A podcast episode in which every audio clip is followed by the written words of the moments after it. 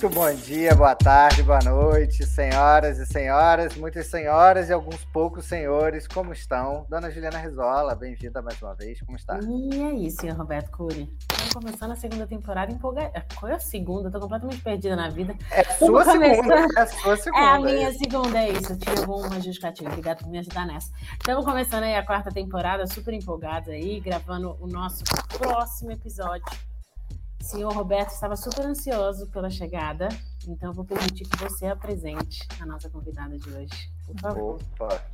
Cara, trabalhei com essa feríssima aí uns bons anos atrás, lá na época do saudoso Bom Negócio, Sabe de Nada Inocente. Em algum momento vai surgir aqui nesse papo, assim esperamos.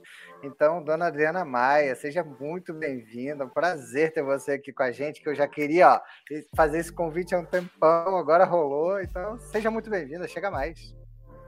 Obrigada, estou super honrada com o convite. Obrigada, Robert. Um prazer estar com você, com a Ju. É, vamos ver o que, que, sai desse papo hoje, mas estou muito feliz e ansiosa. Estamos todos, estamos todos. E, gente, hoje a gente vai falar de branding, PR e, obviamente, liderança feminina. Temos o prazer de lançar esse episódio no Dia da Mulher, então, 8 de março, né? Estamos gravando um pouquinho antes, mas vai sair no 8 de março. E aí, Dri, para a galera entender aí que carimbão é esse, a gente queria que você contasse um pouquinho da sua história, sei lá, uns dois minutinhos só para você se apresentar para o pessoal entender que o negócio aqui, o bagulho é sério. Lógico, obrigada. É, bom, basicamente eu sou, sou várias, né? Assim, várias Dris. É, gosto de apresentar dessa forma, porque a gente nunca é uma só. É, profissionalmente, começando, então, acho que eu sou marqueteira de carteirinha. Foram muitos anos de Avon. É, passei por várias categorias: cabelos, perfume, time local, time regional. Depois é, eu fui para o bomnegócio.com, acabou virando a OLX, meu, meu primeiro, minha primeira entrada no mundo de, de startup, que foi bem disruptivo assim, e muito enriquecedor. É, saindo da OLX, passei pela Danone, cuidei de Activia, um gigante global, experiência incrível. Depois fui para o Kayak, startup de novo, era uma coisa que eu estava buscando. E aí o, o, mundo, né, o contexto nos levou para fora do Brasil. Então, eu trabalhei na, na Allen USA, que é, um, que é uma empresa que faz produtos de limpeza. Vou falar um pouquinho também da Allen, experiência muito legal. E agora escolhi voltar para o Kayak né? Então acho que a gente vai passar um pouco aí por vários exemplos das diversas empresas e diversas experiências. Acho que, que minha trajetória ela é de certa forma bem picotada, mas isso é muito bacana. E outro lado meu, né? Sou mãe de dois menininhos, esposa do Rafa. Alguns que estão ouvindo provavelmente conhecem ele, ele é mais famoso do que eu. E também sou bailarina, né? Não abro mão da minha aulinha, já dei aula, faço aula, faço funcional. Não vivo sem a dança, então isso é, isso é algo que eu carrego comigo sempre também, desde muito pequena. Gente, e o Rafa deve ter achado muito engraçado, né? Porque eu mandei um oi, tipo, para falar do podcast, ele deve ter pensado, ah, vai me chamar, né? E eu não, quero o telefone da Adri que eu tô querendo convidar a Adri. Espero que não tenha ferido sentimentos de ninguém, tá, Adri? Espero que seja. Não, por enquanto o casal tá bem, mas ele é bem competitivo, então ele deve. Maravilhoso. Pode que tenha ficado um sentimento aí, não sei. Depois você resolve com ele. Ah, aí a gente resolve pra próxima temporada. Tá tudo em casa, tá tudo em paz. Cara, muito, muito legal bom. essa trajetória aí que você fala que é picotada, né? Eu chamo de agregar experiências distintas, né? Que vai fazendo você essa profissional aí mais completa. E um dos pontos que acaba que a gente nunca fala aqui, e é a primeira vez que isso surge de forma emblemática pelo tempo de casa, eu falei que a gente ia fugir de roteiro, já fujo logo na chegada, é, você saiu do caiaque e aí voltou, né? Cara, como é que é esse negócio de deixar portas abertas tão bem assim, a ponto de, de ser chamada de novo? Como é que é essa experiência? Olha, é muito gostoso. Eu acho que o mais impressionante é que minha passagem, minha primeira passagem no caiaque foi relâmpago. É, foi de abril a outubro e, e, eu fiz tudo o que o que poderia acontecer. Assim, eu engravidei e pedi demissão porque eu estava mudando de país, né? Então, quando eu ia falar os meus gestores, eles eu falava, eu queria conversar com você. Aí eles falavam, ai meu Deus, ou vai pedir demissão ou tá grávida. Da primeira vez eu tava grávida. Depois, quando eu chamei, falei, preciso falar com vocês. Da segunda vez ele falou, vixe, agora tá saindo. Eu falei, tô saindo. É, então, assim, foi uma passagem relâmpago e incrível como eu consegui construir relações com o time fortes. Eu acho que que foram além né, do trabalho. Então, eu trabalhei, posso mencionar aqui, com a Carolina Montenegro diretamente na época. É, fui mudar de país extremamente por uma questão pessoal. Gostei muito dessa minha experiência no caiaque lá em 2017. É, fiz campanha em tempo recorde, assim, a quantidade de entregas que eu penso hoje de abril a outubro foi bizarra, o, o quanto o caiaque é acelerado e ágil, assim, é Foi surreal. mais louco que bom negócio, Dri? Fiquei até curioso. Foi, olha, foi, foi, porque eu entrei, eles usaram muito da minha experiência em bom negócio, mas eu entrei em abril, eu fiz pitch de agência, eu escolhi a agência, eu rodei campanha, eu fiz shooting, eu pus filme no ar, campanha integrada on e off, aquela loucura que a gente fazia no OLX é, eu fiz para o caiaque lá atrás e troquei a agência de PR também. Então, assim, eu dei uma chacoalhada geral quando entrei. Foi muito bacana. E aí acabei saindo por uma questão extremamente pessoal, né? Mudança para os Estados Unidos com um pequenininho de dois anos e um bebê de sete meses. Então, nos Estados Unidos, eu fiquei com muito receio de continuar trabalhando, apesar de, deles terem me oferecido, que foi muito bacana. A, minha, a Caro, essa minha VP, ela ficava em Miami. Ela falou: Olha, tanto faz se você está em São Paulo ou em Houston, né? Eu já reportava para Miami. Mas eu falei: Não, eu tenho que achar um médico para fazer meu parto, assim, várias aflições. Eu tenho que adaptar o meu de dois anos em Houston. Então, como é que eu vou tirar duas semanas de férias e voltar a trabalhar? Fiquei com muito receio de comprometer a minha entrega. Eu sou extremamente, extremamente dedicada, responsável. Eu falei, não, não dá.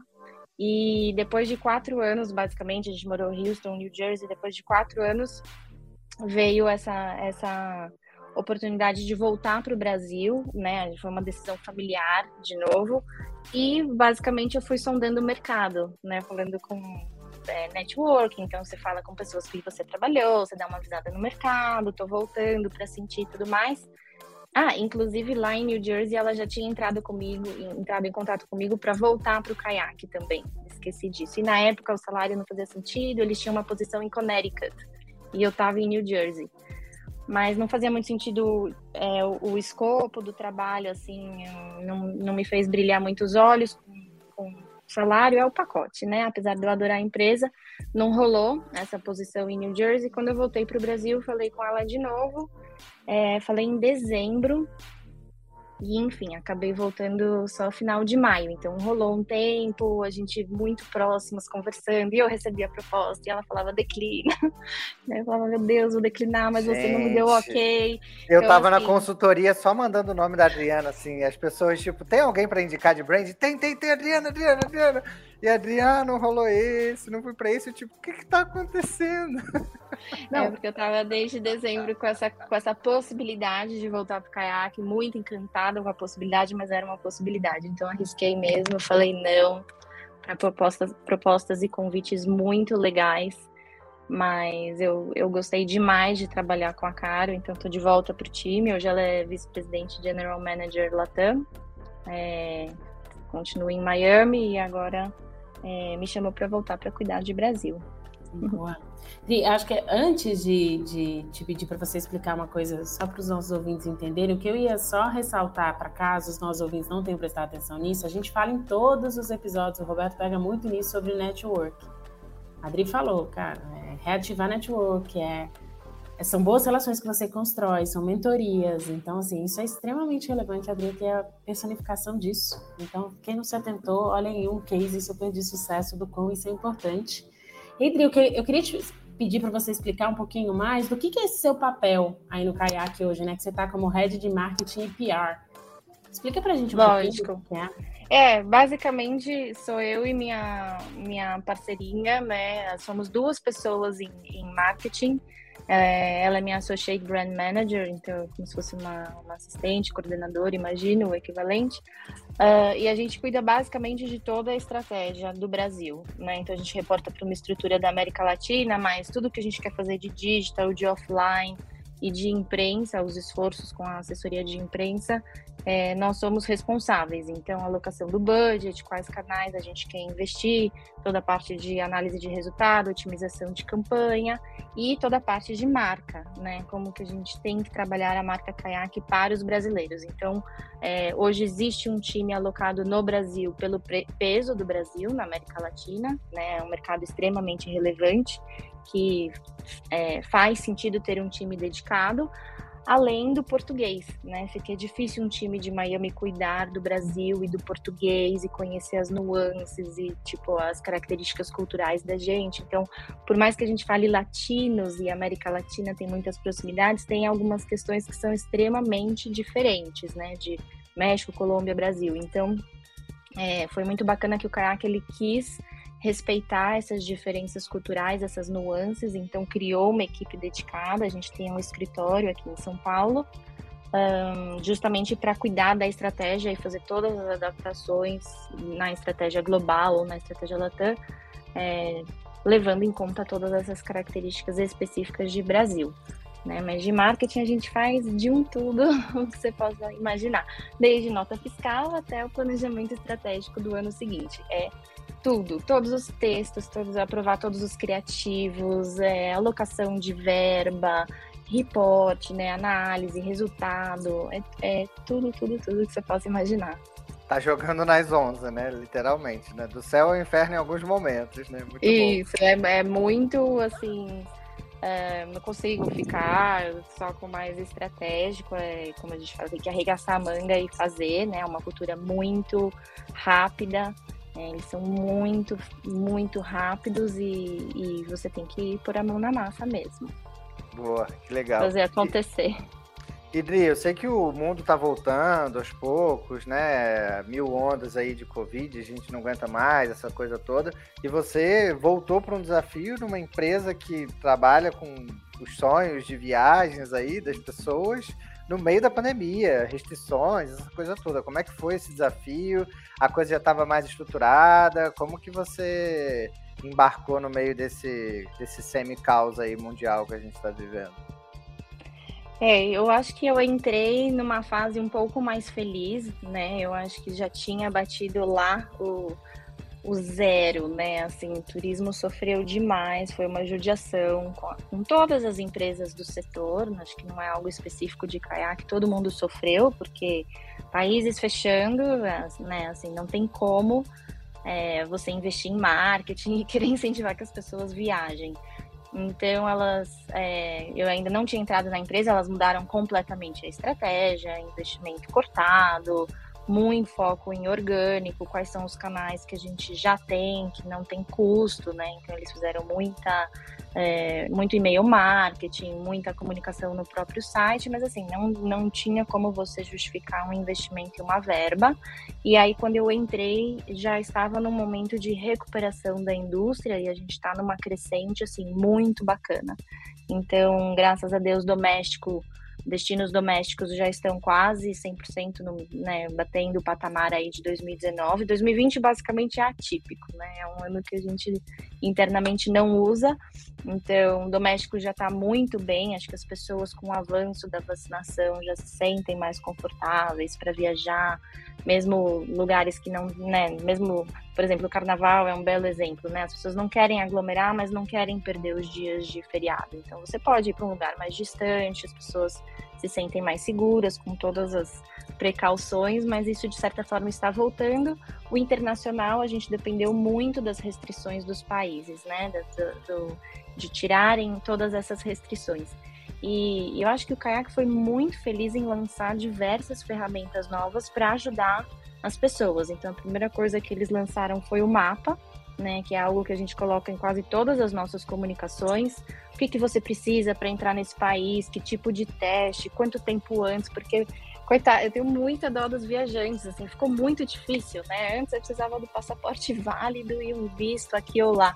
Putz, agora você pode fazer PCR ou é antígeno, 72 horas, 24 horas, assim, ficou muito difícil. Quando vai e quando volta, é, fora o risco, né? Enfim, de testar positivo e ter que gastar dinheiro mais 14 dias minimamente no lugar. Então, assim, está com um momento, está sendo bastante complicado para as pessoas, mas pelo menos para doméstico a gente já vê é, uma recuperação. Então eu entrei nessa fase um pouco mais, entre aspas, tranquila, né, com investimento, não tem ainda o, nível que a gente gostaria de investimento, é tudo muito atrelado à receita, mas é, é, um momento mais feliz, com certeza, que a gente vai, vai celebrando essa recuperação e torcendo mesmo pela recuperação da indústria e, e com a segurança de todos que isso finalmente se acalme e melhore de fato. Gente, eu vou falar uma coisa, eu sou heavy user dessa funcionalidade do Kayak, que tem um mapa e você consegue ah. descobrir. Que, que, nossa, gente, sou super heavy user. Eu entro o tempo inteiro e vou olhando a corzinha do mapa. É, eu, ia, eu ia até te perguntar uma coisa assim. Como é que é para você trabalhar numa empresa tão consolidada internacionalmente? Na hora que você conta o seu dia a dia, parece que você está dentro de uma mini startup, assim, dentro do Brasil. A forma como você vai de zoom in, zoom out, pega e vai no operacional, no operacional, emite nota. Como é que é ter esse a suporte gente... todo por trás, mas e ali no, no né, no, você, tem, você comentou com a gente antes aqui no bastidores, você está com uma equipe de sete pessoas, não é isso? Vocês aqui no Brasil. É, somos sete e marketing somos duas, basicamente, né? Então, é uma Brasil é uma startup com certeza, é clima de startup, é muito testar, olhar, medir, otimizar, assim, não tem coisas, processos gigantes e estruturados. É, a gente vai aos poucos, vai testando, vai, vai escalando o que vai bem, vai pausando o que não foi. Agora, o fato dela ser globalmente é, bem conhecida e com credibilidade nos ajuda na parte de branding, né? Então, assim, a empresa ela tem muito claramente onde ela quer chegar, posicionamento, é, guidelines, né? O, que pode, o que não pode fazer com a marca, fonte, logo e tudo mais. Então, assim, para, para criativo, de certa forma, a gente tem bastante consistência entre vários países e a troca é muito rica também, né? A gente aprende o que, que o que, que a América do Norte está fazendo, o que, que a Europa está fazendo. Outro dia a gente teve uma reunião com, com a Ásia, por exemplo, para para aprender mais sobre outras estratégias que eles estão testando. Então, assim, essa troca entre países, o fato de ter presença global é muito bacana. Mas o nosso papel aqui é de trazer o olhar para o Brasil e o que vai funcionar para o Brasil. Então, é, tem uma frase meio famosinha, né, que é o Think Globally, Act Locally. Eu acho que eles seguem muito isso, né? Acho que a marca ela tem que ter uma mesma carinha, uma consistência mundialmente, mas o que disso é relevante para aquela cultura e para aquele local que você vai enfatizar, o que você vai trazer, ele deve ser adaptado dentro de um, de um guarda-chuva maior, mas ele deve ser adaptado para aquela cultura para ser de fato relevante. É então... É isso, né? Localidade, né? E aí eu fico imaginando a dificuldade do Brasil com essas especificidades regionais que a gente tem, né? Então, Brasil um continente, né? Uma loucura. Dona Adriana, seguinte, você está aqui participando, tá tudo muito lindo, as histórias são lindas, maravilhosas. E a gente começa e puxa logo um quadro que a gente derruba todo esse brilhantismo e a gente quer saber o que que deu BO. O que que foi, tipo assim, nossa, aquele momento saia justa então, dona Juliana vai puxar as guitarras aí, cavaquinhos. A gente passa uma vergonha agora aqui, que só você vê. Só quem participa que vê a vergonha que a gente passa. Quem ouve não imagina. Na verdade, imagina, porque a gente já gravou um ao vivo, né, Ju? Então, beleza. Então, vamos puxar as guitarras e aí você vai contar qual foi seu momento saia justa na carreira aí. E a gente está muito curioso para saber. Então, dona Viana, conta aí pra gente. Qual que foi o seu momento saia justa de carreira? Estamos todos curiosos. Olha, teve, teve uma sexta-feira aí de OLX que, que me tirou o sono. Talvez o Roberto lembre e a Ju não sabe. É, foi uma bela de uma crise de PR, viu, Ju? E a gente tá, tava eu tranquila em casa, assim, de repente um post Luísa Mel com uma push notification escrito desapega do seu cachorro. É, então, até entender o que, que tinha acontecido, porque a marca tinha mandado esse, essa notificação no celular de algumas pessoas. É, e aí, no fim, a gente descobriu que foi, uma, de fato, uma programação automática, né? Era desapega do e a categoria vista recentemente pelos usuários. Bloquearam, por exemplo, bebês, né? Imagina, mas não bloquearam cachorros. Na época não era proibido anunciar cachorro, vender ou doar cachorro por lei. Hoje em dia, não quero falar se é uma época não, não me atualizei, mas na época não tinha problema nenhum você fazer um anúncio de um, de um pet. E, e aí foi enviado é, esse push notification e eu recebo esse post da Luísa Mel numa sexta-noite. Então, tira o sono, né? Você tem que correr atrás de, um, de, um, de uma resposta. Então, uma linha com o CEO da empresa, como que a gente pode se posicionar. É, em crise de, de PR, a gente nunca vai no detalhe, é uma coisa mais high level, bem assim. É, como se eu posso falar? o menos possível, talvez. É, você não dá muito detalhes porque isso dá gancho para desdobramentos, né? Então você tem que ser assim bem assertivo no tom e na, na, na resposta. Então, trabalhamos nessa resposta ao longo do final de semana, prova com o CEO, publica, e aí a gente contornou depois chamando ela para conversar, contando sobre o business, como funcionava e tudo mais, como, como que era né, a, a nossa dinâmica interna. É, mas, putz, foi um exemplo que a tecnologia nos pegou, assim, a automação é, nos colocou numa bela de uma saia justa e eu, né, super responsável pela, pelo branding, pela assessoria de imprensa, enfim, a gente teve que contornar rapidamente. Ela coloca sexta-feira à noite porque sabe que as empresas já se desconectaram e aí a crise se desdobra final de semana, né? Então a gente tem que estar sempre, como marqueteiros aí, sempre ligados, conectados, porque a qualquer momento é, pode surgir alguma coisa boa ou ruim, né? Eu adoro quando, quando você tem os memes e, e as oportunidades virais boas também, as guerrilhas e tudo mais, mas um, um deslize ou uma crise pode nascer assim também. Gente, é, so, social listening. Social listening é um negócio que a gente já falou aqui no passado, né? Então, tipo assim, você tá bem antenado nisso, você consegue ou abafar ou resolver uma crise muito rápido ou surfar um meme muito rápido, né? Te atravessei, Ju, foi mal, fala aí. Não, imagina, eu queria falar de otimização de rating, né? Tipo, soltar essas coisas na sexta-noite, eu nunca ia pensar nisso. Tipo, ah, é o melhor momento, porque não tem ninguém na empresa. Ah, acontece direto. Olha que... É. que, que... Esperta. É, pois é, não. E eu, tanto que eu, né, que bobona, falei, não, sexta-noite, que pena, né? Pô, ferrou seu final de semana. Não, é calculado, Ju, não seja inocente, não, querida.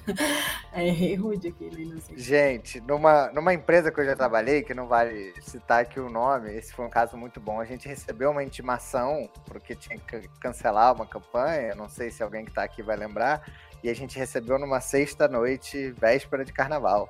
Eu tava, tipo, fechando o escritório, a gente recebeu isso, tipo, tinha que tirar a campanha, piriri, parará. A sorte é que a gente, que tinha gente lá para coletar isso, mas essa prática da sexta-noite o pessoal faz na maldade mesmo, é normal, rola. Acontece. Nossa, Idris, sabe o que eu ia te, te perguntar? Assim, é, infelizmente, pelo menos a percepção que eu tenho, eu tava conversando bastante do, com o Roberto sobre isso antes de começar o episódio, é que o mercado ainda não valoriza tanto PR, né? Igual eu acredito que deveria ser valorizado. Você acha de fato que isso é uma percepção nossa? Você também tem essa percepção? E se sim, por que, que você acha que o mercado não olha para PR desse jeito, para você olhar? Quando dá BO, todo mundo olha, né? Quando é. dá BO, rapidinho o PR é o salvador, né? Todo mundo quer PR para salvar, né? E, e, uma das coisas que, que a gente fala muito internamente, né? PR não conserta a marca, né? Assim, se você tem um porta-voz que falou bobagem, se você tem alguma coisa que deu errado, assim, o, o PR pode te ajudar, mas ele não conserta a marca, né? A gente tem que estar muito atento antes de, de acontecer esse tipo de deslize ou crise. Mas eu acho que, Ju, depende muito da empresa e da indústria, não posso falar por todas as indústrias. É, acho que algumas valorizam mais, outras valorizam menos. E eu tenho a percepção que PR é difícil mensurar e atribuir resultado direto, né? E muitas vezes ele não é valorizado por essa falta de comprovação de eficiência, de certa forma, na receita. Um, ou porque, a, a, sei lá, ao invés de pagar uma agência de PR, a empresa prefere pegar este investimento e investir em mídia pura, né? Colocar, por exemplo, no YouTube, GDN, Search, sei lá. Então, é, falando um pouquinho de caiaque, eu acho que a gente não mede, obviamente, sentimentagem, valoração. Acho que tem alguns KPIs que ficaram mesmo aí da época dos dinossauros arcaicos.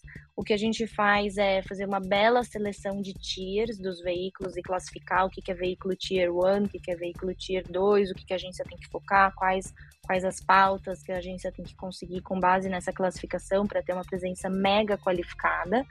É, a gente olha o alcance dos veículos e quantos usuários únicos por mês aquele veículo tem, unique visitors per month, né, que a gente fala. Então, com base nisso, a gente é, faz o press release ou o evento, enfim. Só que para o Kayak é muito bacana porque os jornalistas nos procuram, né? Eu sou, eu não, eu não, não sei se eu expliquei aqui, mas nós não somos uma agência. Tem muita gente que acha que a gente é uma agência, escreve quero voar para Natal, me ver uma passagem. Não, você pode fazer isso você mesmo. Eu só vou organizar as melhores ofertas para você e te dar filtros e ferramentas e você pode programar alertas e etc. Mas o jornalista já sabe que a gente consegue, por exemplo, puxar agora os, os destinos que estão mais buscados para o carnaval, para onde que o brasileiro está indo em 2022 que não ia em 2019? Qual que é o preço médio da passagem? Qual que é o preço médio da diária de hotel? Então, assim, a gente tem uma infinidade de números e dados que a gente acaba recebendo muito, é, muito pedido de jornalista como fonte de dado. Então, para nós, PR é extremamente estratégico, acho que acaba posicionando a gente quase como um, um ibope da vida, né? É uma fonte de informação sobre a indústria com base no comportamento do usuário na nossa plataforma, o que as pessoas estão buscando. É, e além da credibilidade a visibilidade de marca em veículos que têm alcance para nós, e sem custo, né? O famoso earn media que a gente fala, né? A gente não, não, não pagou por aquela presença e já conseguimos pautas ano passado é um, um, um belo resultado que eu consegui foi tipo 15 minutos na CNN com o nosso country manager falando do caiaque, dos preços, Maceió super caro e nananã. E você imagina o quanto custaria para eu fazer um spot de TV de 15 minutos na CNN e pegar isso.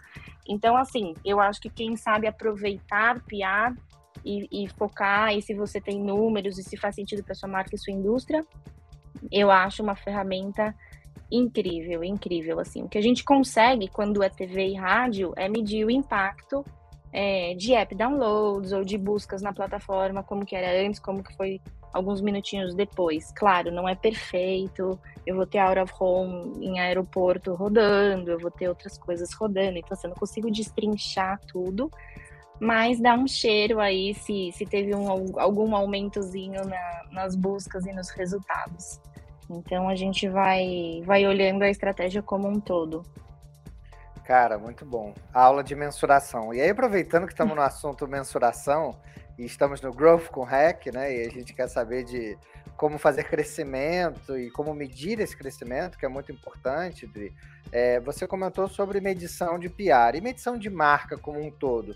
É sempre um assunto complexo, é sempre desafiador, cada um segue por um caminho. Você tem um, um, um brand book seu disso, você tem guidelines para esse assunto, foi algo que você foi construindo ao longo do tempo, alguma dica para os nossos ouvintes? Como é que você vê essa, esse tema polêmico aí de restauração é. de marca? Olha, foi algo que eu fui é, juntando partes, né, de empresas, quase como se fosse um, um quebra-cabeça, o que fazem ali, o que eu posso trazer para essa, ou buscar dessa. É, eu acho que se você for para se você for para empresas gigantes, tradicionais, grandes, elas vão te dar um brand tracker, né? Aquelas pesquisas, ah, medindo awareness, quanto que tá conhecimento de marca espontâneo, estimulado, quais marcas são top of mind e tudo mais. Esse é o clássico.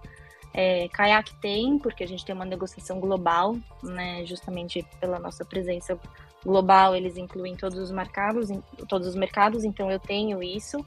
Mas Latam, Brasil, a gente é muito brand performance, que a gente fala. Tudo que a gente faz é para trabalhar marca, mas é com sempre com o olho em conversão e performance. Então, vale a pena você ter o social listening nas redes sociais vale, vale a pena você trabalhar marca em PR, vale, mas no fim do dia, cada um real que a gente coloca, a gente espera um, é, uma busca de volta, né? Então, a nossa mensuração acaba sendo no dia a dia cost per query, que é custo por busca. Não basta a pessoa ir no kayak, ela tem que ir e fazer uma busca, né? Isso é o que a gente mede, e muitas vezes a gente mede cost per incremental query, que é o quanto de buscas a mais eu trouxe com essa iniciativa versus o que eu já tinha normalmente pela sazonalidade nesse mês ou nesse período. Então, esse é o nosso esse é o nosso principal aí, nossa principal métrica de mensuração, são buscas que a gente tem que conseguir na plataforma. É, e falando de marca, eu valorizo tanto o brand tracker quanto uma conversa com a minha mãe, assim.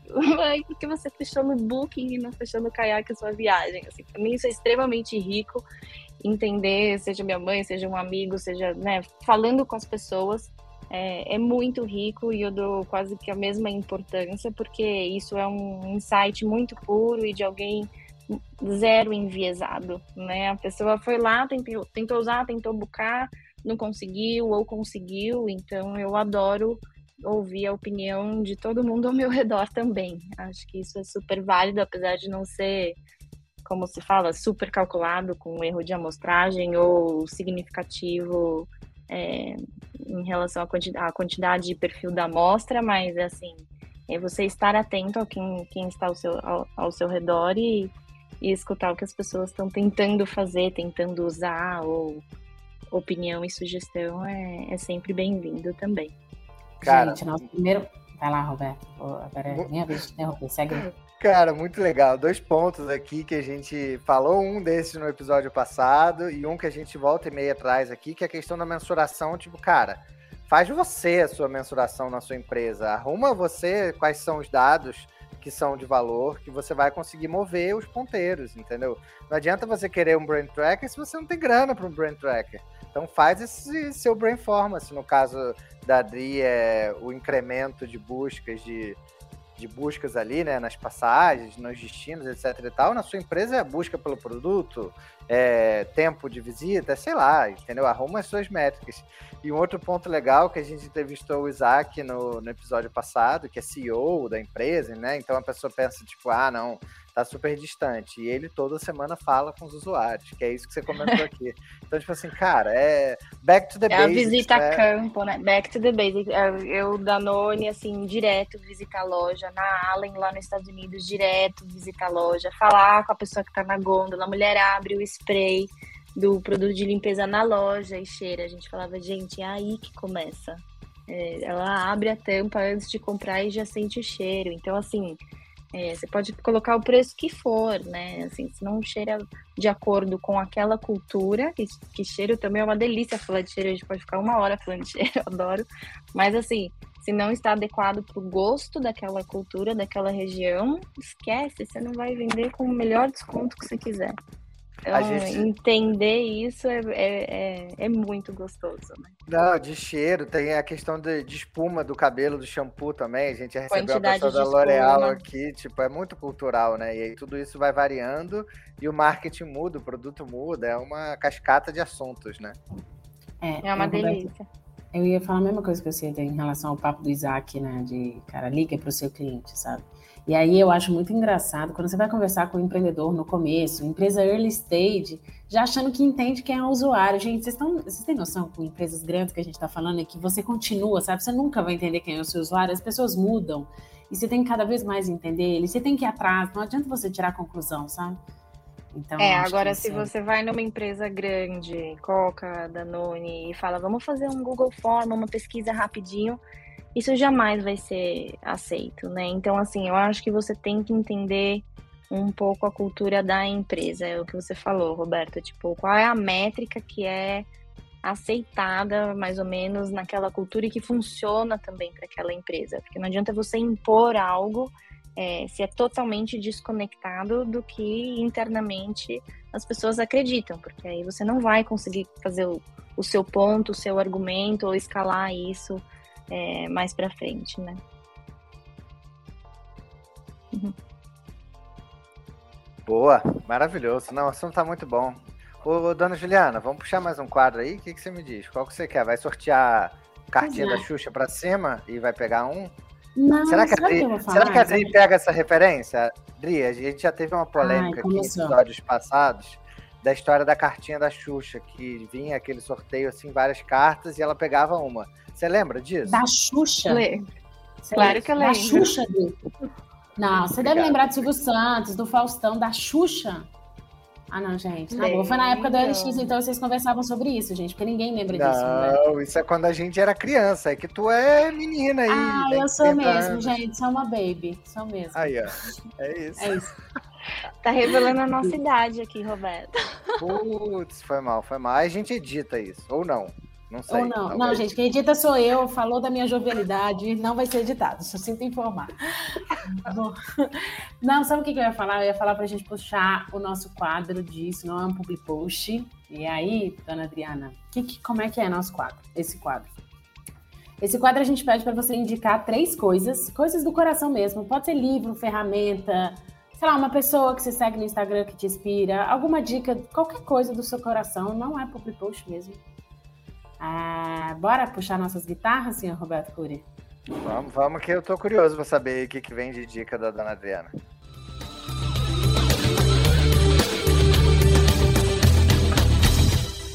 Bom, basicamente eu separei três coisas que nem vocês pediram para indicar. É, uma é uma pessoa muito querida, tive um prazer imenso de conhecer, é a bailarina Ingrid Silva. Não sei se vocês já ouviram falar. É, fiz aula com ela em Nova York, conheci ela, foi muito curioso. Conheci ela numa campanha da Danone que a gente fez para Activia. É, e aí me mudei para Nova York e, e resolvi escrever um e-mail, perguntar se ela tinha uma turma de balé adulto, descobri que ela tinha e comecei a frequentar. Infelizmente depois fez a eh, veio a pandemia, a gente começou a fazer aula com ela eh, virtualmente, mas assim um prazer gigante. Eu acho ela uma musa inspiradora, literalmente. Ela é bailarina negra, ativista, recentemente mãe. É, ela nasceu numa comunidade carente do Rio e agora ela é a primeira bailarina do Balé de Harlem, de Nova York. Então sigam Ingrid Silva, quem ainda não conhece, fofíssima e muito, muito inspiradora. A sapatilha dela está exposta em museus, ela escreveu o primeiro livro dela agora, então assim, é uma jornada e uma história que está acontecendo agora, né? Vale a pena acompanhar. Cara, que legal, Adri. A gente tem uma bailarina no time, que é a Ana. Um beijo pra Sim. Ana. A Ana é nossa, assim, ela é marqueteira, produtora, editora, designer. Ela é mil em um aqui, ouve todos Com os episódios. certeza ela antes. conhece. Com, Com certeza, ela certeza. conhece. Ela, Ela é professora tá de balé, ela ama, deve estar pirando É nessa hora. Muito bom, muito legal. A segunda coisa é usem o caiaque. Não é porque eu trabalho lá, é porque eu gosto de ouvir opinião e sugestão. Então, quem ainda não conhece, se puder plane- tentar planejar a sua próxima viagem, testar nossas ferramentas e depois me escrever. Dri, gostei, não gostei, achei isso uma porcaria, achei isso ótimo.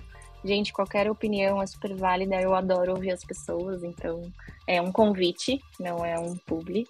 E a terceira coisa é, fiquei pensando muito nesse episódio que vocês vão lançar Dia das Mulheres, o que eu poderia dar de dica para mulheres. E eu posso dizer que assim, a grande maioria, né, quer saber como equilibrar a vida pessoal e vida profissional. É, então, o meu recado, assim, se eu puder dar um, um conselho, espero que sirva para alguém, é seja dona da sua agenda, né? A sua agenda deve seguir as suas regras e deve funcionar para você e ponto. Né? Então é uma coisa que eu faço, eu bloqueio para eu, eu conseguir almoçar, eu bloqueio para eu conseguir fazer uma yoga, ou se eu quero buscar meus filhos sexta-feira na escola, acho que todo mundo aqui é adulto, todo mundo sabe o que tem que entregar para a empresa. Então, eu faço isso olhando toda quinta a semana seguinte. Eu olho minha semana seguinte, eu olho as reuniões que eu tenho que estar, eu bloqueio o que eu quero fazer, eu quero fazer a unha na hora do almoço, enfim, não importa o que você quer fazer, como mulher, como mãe, é, você precisa colocar tempo na sua agenda para isso acontecer.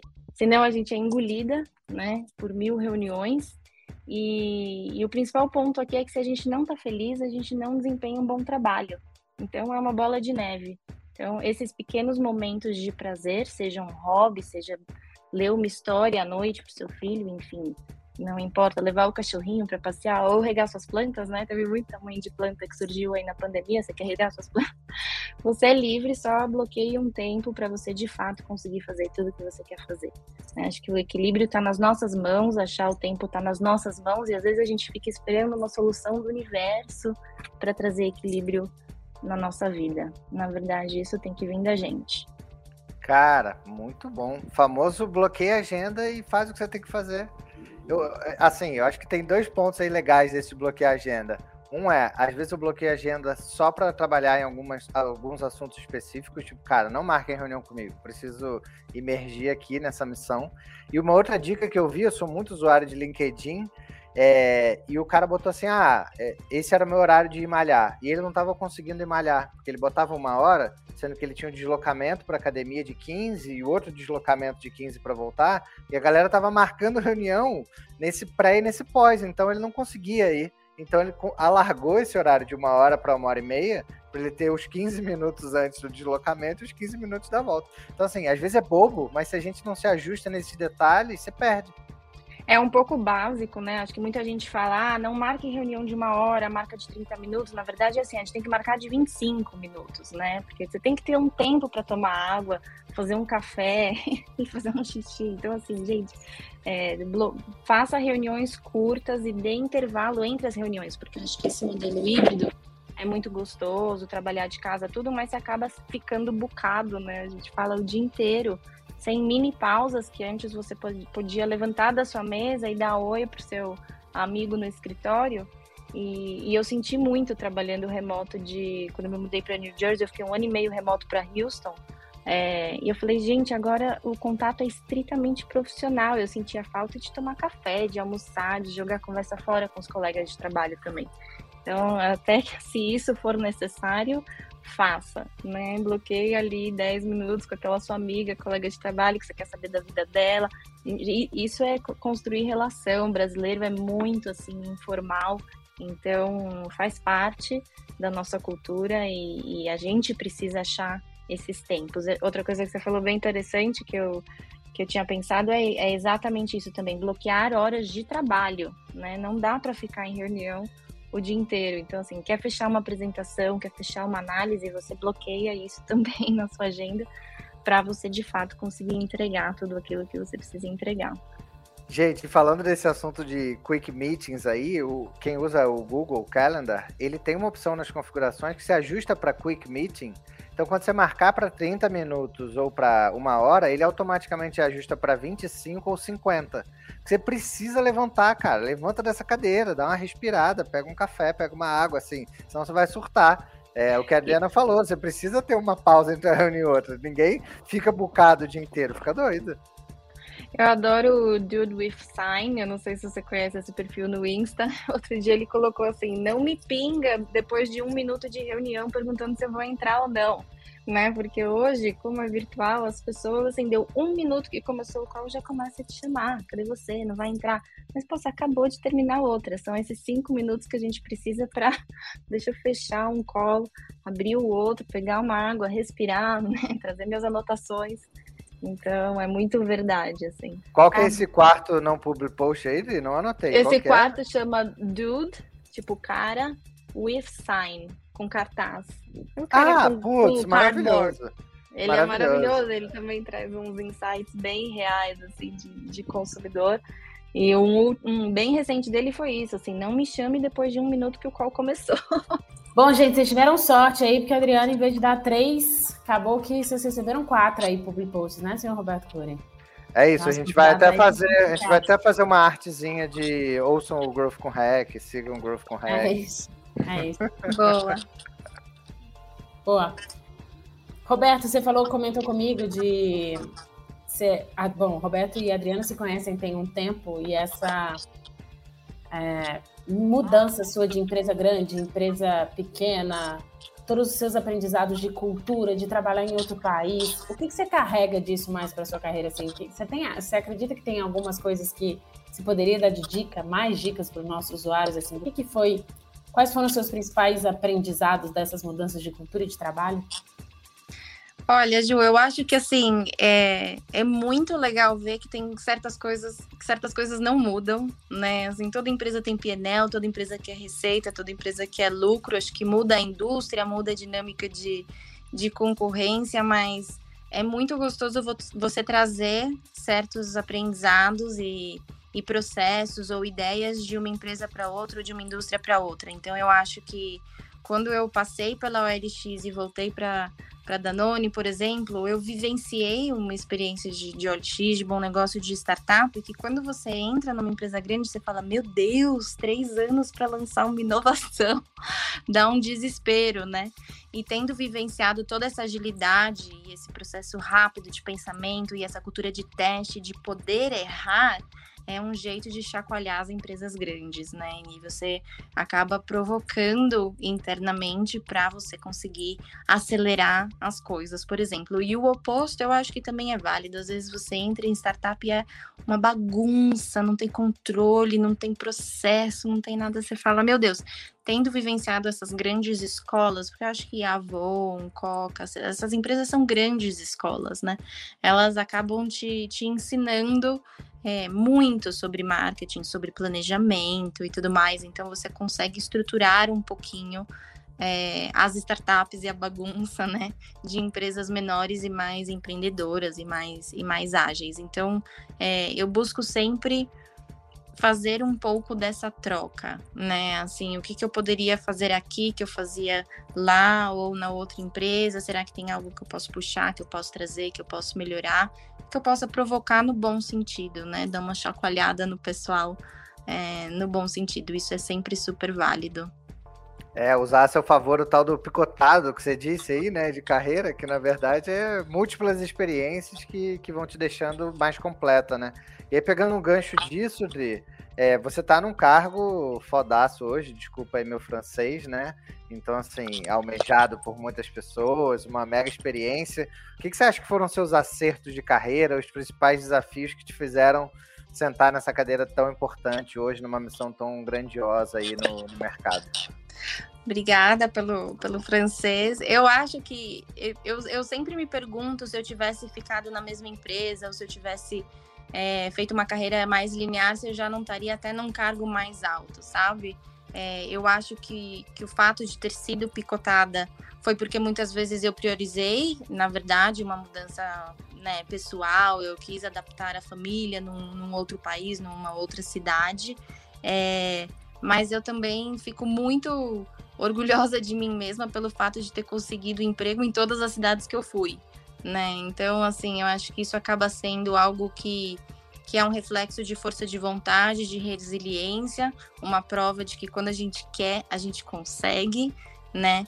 E também acaba sendo um resultado de que se você se dedica, né, para o seu trabalho, para sua posição, você vai colher frutos. Então, seja a carreira picotada, seja uma carreira mais linear, é, geralmente você consegue de fato o reconhecimento esperado, né? O crescimento, a oportunidade, porque não basta ter a oportunidade, você tem que ter as pessoas certas e prontas para aquela oportunidade. Então, acho que eu levo muito isso comigo. Eu, eu, eu brinco pra, com o meu time que eu quero, obviamente, o próximo passo, eu quero que elas façam o meu trabalho, né? A partir do momento que você desempenha de fato o trabalho da próxima carreira é quando de fato você vai na próxima cadeira é quando de fato você vai sentar na próxima cadeira.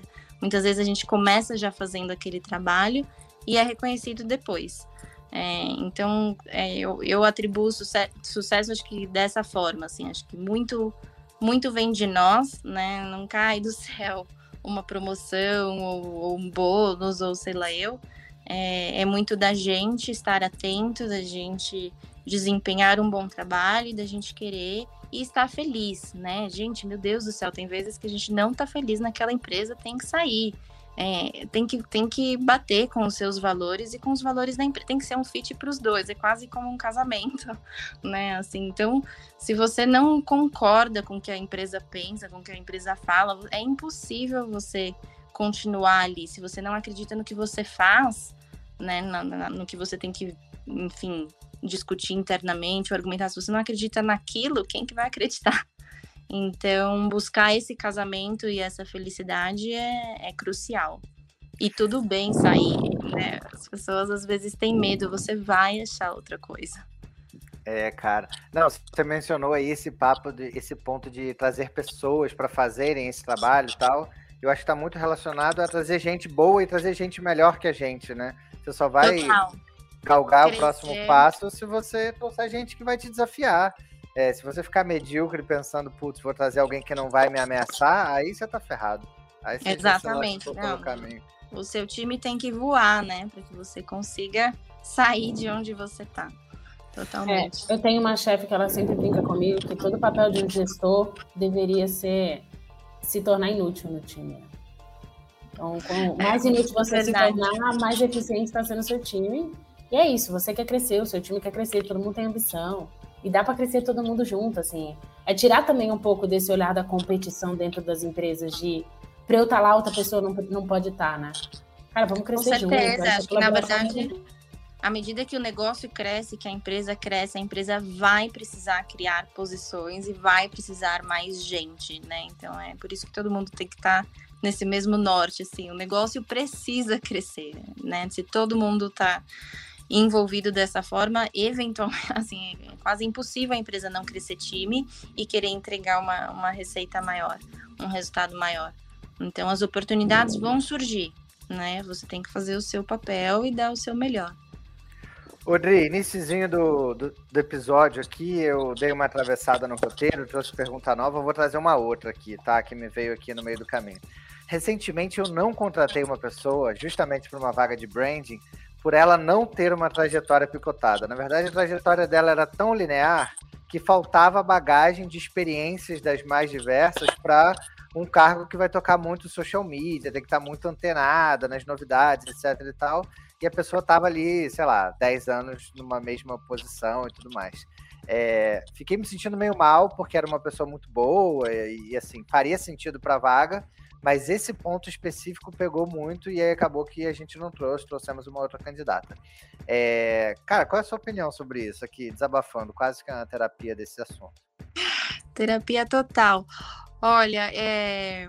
são poucos os casos, eu acho, que eu vi de carreira linear que você vai até o topo. Acho que existem, né? É, acho que era uma. Antes, tempo de casa era valorizado, mas assim, a gente não pode valorizar só isso, né? Tem que, tem que ser atrelado à performance e à entrega das pessoas, não tempo de casa. Então, assim. É, não acho que não existem casos lineares de sucesso e que a pessoa cresceu, mas esse era um dos meus receios, por exemplo, na Avon, eu fiquei oito anos e eu falei, meu Deus, eu vou ser especialista em venda direta e só vai me sobrar a concorrência para o futuro, se eu quiser mudar, porque eu não vou ter passado por, por varejo, né? E eu achava o máximo L'Oreal, Unilever, Procter. Então eu falava, meu Deus, não posso ficar. Então eu comecei a me mexer e querer mudar, e aí casou que eu, que eu saí por conta da mudança para o Rio. Mas eu acho que minimamente o que você pode fazer, se você tem esse sonho de fazer uma carreira linear, é passar por diversas categorias, por diversos departamentos. Eu acho que internamente existem diversas áreas, né? Então, por exemplo, eu já vi muitos profissionais de marketing que passaram por vendas, né? Porque existe essa percepção que marketing não tira, ou vou falar português a bunda da cadeira para ir ver a loja, né? Então o cara de vendas fala que a gente não sabe nada de merchandising, de, de estratégia comercial e lá, lá, lá. Então, minimamente, eu acho que o que a gente pode fazer é sempre se mexer e pensar, pô, eu tô aprendendo aqui nessa posição, eu posso ir para outro departamento, outra área e buscar crescimento, seja ele dentro da mesma empresa ou em outra empresa. É, pela minha experiência, eu acho saudável mudar, mas é fato que isso pode atrasar o seu crescimento de cargo, e tá, ou alavancar, né? Tem gente que nessa mudança aí de empresa consegue pular aí alguns estágios, algumas etapas, alguns, algumas faixas salariais. Mas, por exemplo, nos Estados Unidos eu tive que me provar, né? Você dá um, um, um passo para trás para depois dar dois para frente. Eu fiquei quatro meses num cargo para trás, logo entenderam que eu não era este cargo, e em quatro meses me promoveram, mas eu paguei um pedágio. Então acontece. O importante é você estar tá bem, né? Assim, tipo, ok, é, isso é o que funciona para mim neste momento e vambora. Volta tudo no. Tem que estar tá feliz, né? Sempre volta nesse assunto. ah, eu feliz, vou voltar sempre, bem, né? Porque Eu vou voltar porque, gente, ainda mais nesse momento de pandemia, assim, saúde mental e felicidade, né? Quem consegue desempenhar um bom trabalho infeliz? É, eu tinha um, um, gestor que ele falava que a gente tinha três, três bolas, que a gente estava o tempo todo carregando três bolas. Essa é, é, é, uma, é uma metáfora bem bonitinha, aliás. Uma bola é a saúde, uma bola é a família e a outra bola é o trabalho. E aí ele fala que a da saúde é de cristal e a da família também é de cristal. A do trabalho é a única de borracha. É a única que você pode derrubar, ela pinga e volta, né? Se a gente não tem saúde bem, se a gente racha a bola da, da família ou da saúde, não dá certo, né? Então a única que você de fato das suas três bolinhas que você pode deixar cair em algum momento é a do trabalho. Ela é de borracha, ela pinga e ela volta. É bonita mesmo. E eu ia até falar isso, gente. Quando a Adri tá falando aqui de ser feliz, lembrem que ela falou em vários momentos de é, priorizar andar com seu cachorro, priorizar buscar seu filho na escola. Não está falando de ser feliz no trabalho, está falando de ser feliz na vida. O trabalho faz parte, é, é uma das etapas. Consome muito o nosso tempo, então tem uma relevância e um reflexo muito grande na nossa felicidade? Tem, mas não é isso. Não é só sobre isso que a gente está falando aqui. Então, Exatamente. É isso. E aí, aproveitando, falando sobre. Você já deu vários cases aí enquanto eu estava falando, mas eu queria puxar nosso último quadro. Bora, Roberto Coelho? Puxar o último quadro? Meu Deus, tô com a guitarra é? pronta aqui, ó. Já tô com a guitarra pronta aqui, ó. Já esqueci qual é. Ah, agora nosso último quadro, eu vou te lembrar e lembrar nossos ouvintes. Nosso último quadro é o quadro Meu Case. É aquele bebezinho, sabe que você se orgulha. Então, conta pra gente aí um case de sucesso, aquilo que você construiu, ajudou a construir e que foi incrível, que você conta assim, esse daí é pra, pra colocar a cerejinha no bolo. Bora de guitarra, senhor Roberto? Só vamos.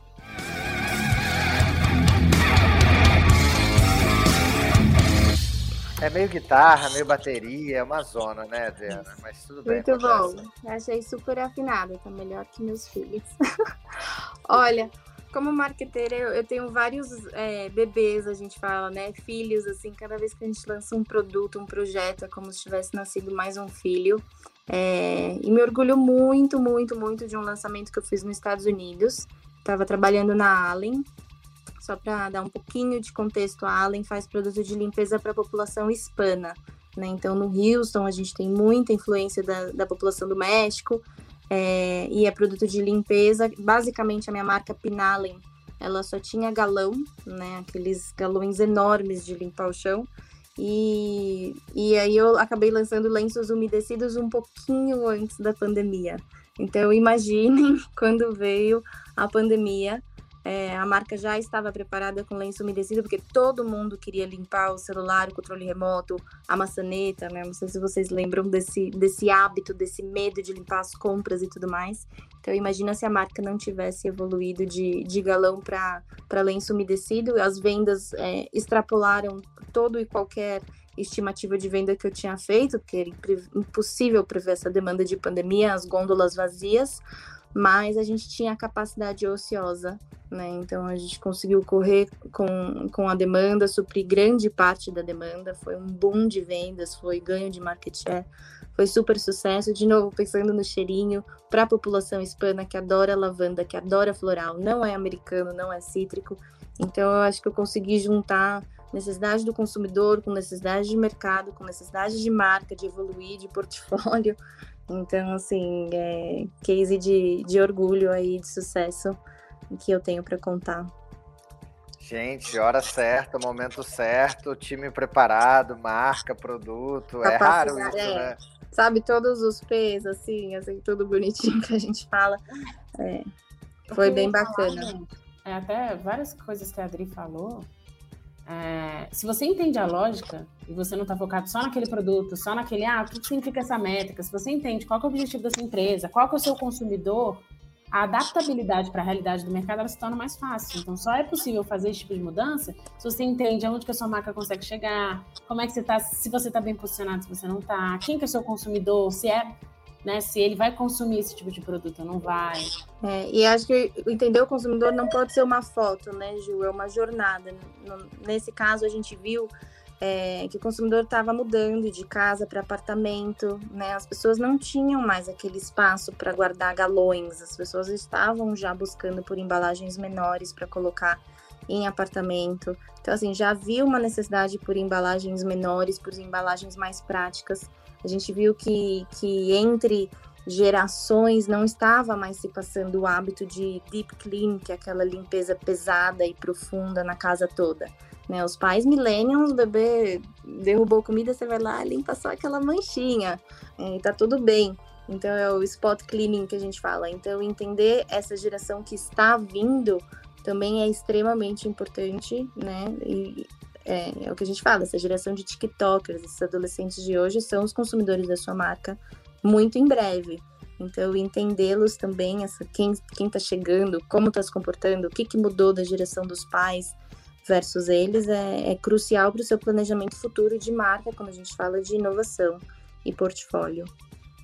É, cara, a gente sai da geração dos nossos pais que não estavam em rede social nenhuma para os nossos filhos na dancinha do TikTok, assim, com um comportamento completamente diferente, né? Então, muda muito rápido, né? Em pouquíssimas décadas o mercado se atualizou bizarramente. É uma, uma é, desculpa. Imagina, ia falar uma geração que aprende mais com o YouTube do que na escola, né? Nem se fala do setor da educação aí, tudo que a gente precisa mas eu tenho um irmão temporão que é, é só YouTube, né? Faz tudo sozinho assistindo YouTube. Então vai mudar muita, muita coisa. Gente, eu falei inglês com meu filho esses dias, voltando da praia, tipo, ele, ah, não, quero, quero ir para fora do país. Eu, Rafa, você faltou o curso, tal, não sei o que. Ele, pai, eu falo. Eu falei, ah, é? Então começamos a falar. E a gente voltou, 10 minutos andando, ele falando inglês comigo. Eu fiquei tipo, cara, onde que você aprendeu? Ah, ouvindo música, série, lendo. É isso. Videogame. Sozinho. Sozinho. Sozinho. Essa geração ela é autodidata, né? Eu ia falar bom. isso, o Curi sempre traz exemplo do Rafa, né? A velocidade que o Rafa pega. E, gente, a velocidade dos 10 anos dos nossos pais é bem diferente da velocidade dos 10 anos agora. A velocidade que, que muda 50 anos em 5, assim, total já tá cá. Eu me sinto. Gente, eu não uso TikTok, eu não tenho TikTok. Eu achava que TikTok era só dancinha. É, eu não usava Pinterest como as pessoas usam. Pinterest para mim era um banco de imagem. Eu não sabia que era uma geração de link, que as pessoas se organizam melhor do que Sheets. Gente, mínima ideia. Eu, eu aprendo com as minhas primas a mexer no YouTube. E eu não tenho paciência. Eu falo, nossa, gente, zero saco para aprender no YouTube. Assim, eu já me já rosno com as coisas que eles gostam. Assim. Então é. A gente tem que se adaptar mais rápido. O que funcionava antes não funciona agora. Isso cada vez é mais válido. É, muito bom. E a gente fala que a gente tem que ouvir nossos ouvintes e clientes, então vamos ter que ouvi-los, né, Juliana? Infelizmente, vamos ter que encerrar esse episódio maravilhoso. Fica pergunta por fazer, sempre fica, gente. A gente monta o roteiro e sempre sobra duas, três, quatro, faz parte. Mas assim, queria agradecer demais o papo aqui com a Adriana. Foi maravilhoso. Eu sabia que ia ser. Obrigado por ter aceitado o convite, por ter compartilhado tanta experiência legal. O fato que dava para ficar mais uma meia hora, uma hora aqui só falando do assunto eu adorei, mas eu sou suspeito, porque eu já conhecia, né? Então, Ju, o que, você achou da dona Adriana aí com a gente? Dri, queria te agradecer de coração por você ter aceitado. Agradecer a sinceridade na fala. Então, assim, gente, assim, é, é, como diz o Roberto, eu me exponho de graça mesmo. Na hora que a gente entrou, eu falei, gente, olha essa mulher plena ali, mãe, empreendedora, não sei o quê. Eu tô, assim, final de dia acabada, e a mulher ali super plena. E obrigada por ter dado a dica, de ter sido genuína na sua fala, de, gente, é isso mesmo, eu despriorizei profissional pro, pelo meu lado pessoal e voltei, estou aqui, estou bem. Então saiba que você é uma inspiração. Então foi muito gostoso de escutar. Você tem uma, mais uma fã, o Roberto já era, então você tem mais uma aqui. Então obrigada mesmo por compartilhar com a gente. Foi uma delícia esse papo. Obrigada, gente. Experiência incrível. Quando o Roberto me chamou, eu me senti honrada de verdade. Eu já vi que já foram vários episódios. Falei, meu Deus, chegou a minha vez. Fiquei super orgulhosa e honrada com o convite, com um friozinho na barriga de como que ia ser. É, mas muito, muito feliz pela oportunidade. Então, obrigada de coração pelo convite. Ah, brilhou, arrasou, foi ótimo. Depois a gente manda dados, tá, Adri? Eu sempre, assim, não tem um padrão muito certo, mas eu mando a cada X tempo os plays, o tempo que a galera tá ouvindo, até pra você saber curtiram, não curtiram, o que que rolou.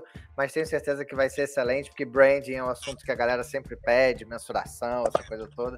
Então, cara, foi incrível, adoramos. Tenho certeza que vai ser maravilhoso. Espero que você tenha curtido também. Foi, e até a próxima. Até a próxima. Gente, parabéns pela iniciativa, hein? muito bacana. Obrigada. Foi um prazer conhecê-la, Ju.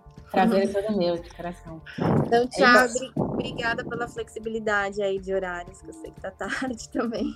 Imagina, imagina. Então é isso, pessoal. Foi um prazer estar com vocês. Mais um episódio. Um beijo no coração. Até a próxima. Valeu. Fui. Beijo, gente. Valeu. Tchau.